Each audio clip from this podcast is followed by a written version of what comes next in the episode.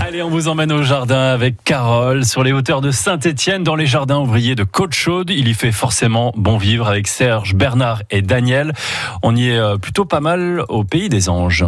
Dans le jardin de nos rêves, tout notre amour est en fleurs et le bonheur vient embaumer nos cœurs. C'est l'heure de la messe. La sortie. C'est l'heure de la messe. C'est la sortie.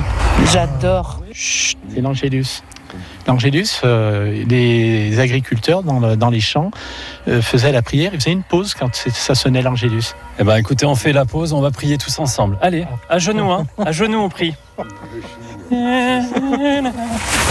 C'est magnifique là. La rhubarbe. Oh, il y a, Il y a. C'est vu ça Il y a des myrtilles. C'est pas des myrtilles, c'est des groseilles. Des myrtilles, n'importe quoi, c'est des pommes de terre. Non, mais dis donc. Non, mais arrêtez. Ça vous arrive de sortir de temps en temps hein Je me fais chambrer, Carole. Hein. Et je crois qu'ils ont capté que je connaissais rien au jardin.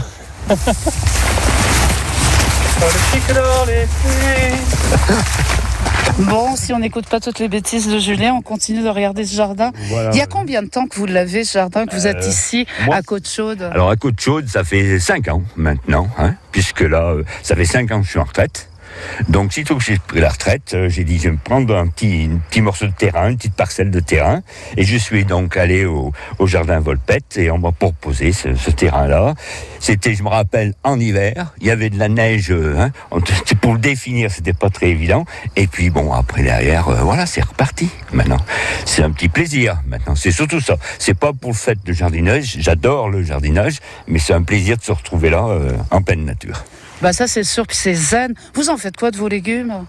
Alors, j'en fais. euh, nous, on n'est que deux, donc ma femme et moi, puisque j'ai un enfant, mais qui est sur la région parisienne. Et ben, on fait participer des, des voisins. En même temps, euh, quand je prends des voisins, là, pour l'instant, vous voyez, j'ai des, des radis. Donc, j'en ai ramassé hier, je vais les donner à mes voisins. Il y a de la salade aussi en même temps. Mais oui, moi, c'est limité. Je me limite à, à 12, 12, 13 plants de salade. Voilà. Alors c'est pas euh, pas des jardins partagés, mais on partage à la fin. Donc c'est inversé en fait. On est un peu possessif dans notre jardin, on veut euh, notre parcelle de terrain, et puis on partage le fruit du travail. Euh, contre, alors il, il faut de tout, hein. les jardins partagés travaillent ensemble et ils se partagent les cultures. Et nous, eh bien, euh, on donne l'excédent, on en fait profiter la famille, les voisins. Oh, qu'est-ce qu'il fait Il fait bon, Carole. Ah mais c'est la belle saison, on adore. J'ai envie de dire, on a quand même la chance à Saint-Etienne, c'est d'être à la fois en ville et en vacances, euh, grâce à tous ces jardins ouvriers. Ça c'est sûr. Avec Sur Saint-Étienne, ça représente à peu près 80, 90 hectares, euh, toutes associations confondues, et euh, 3000, euh, euh, 3000 jardins euh, de 200 mètres carrés environ. C'est des lupins loin. Et le bonheur vient embaumer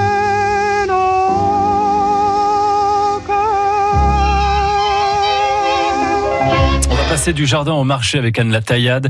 Comme chaque matin de l'été, euh, vous nous parlez d'un produit et ce matin, vous allez nous donner euh, quelques conseils pour préparer notre pique-nique pour tous ceux qui vont prendre la route euh, peut-être aujourd'hui ou, pendant le week-end pour partir en, en vacances avec une recette de taboulé du voyageur. Ça sera dans 4 petites minutes.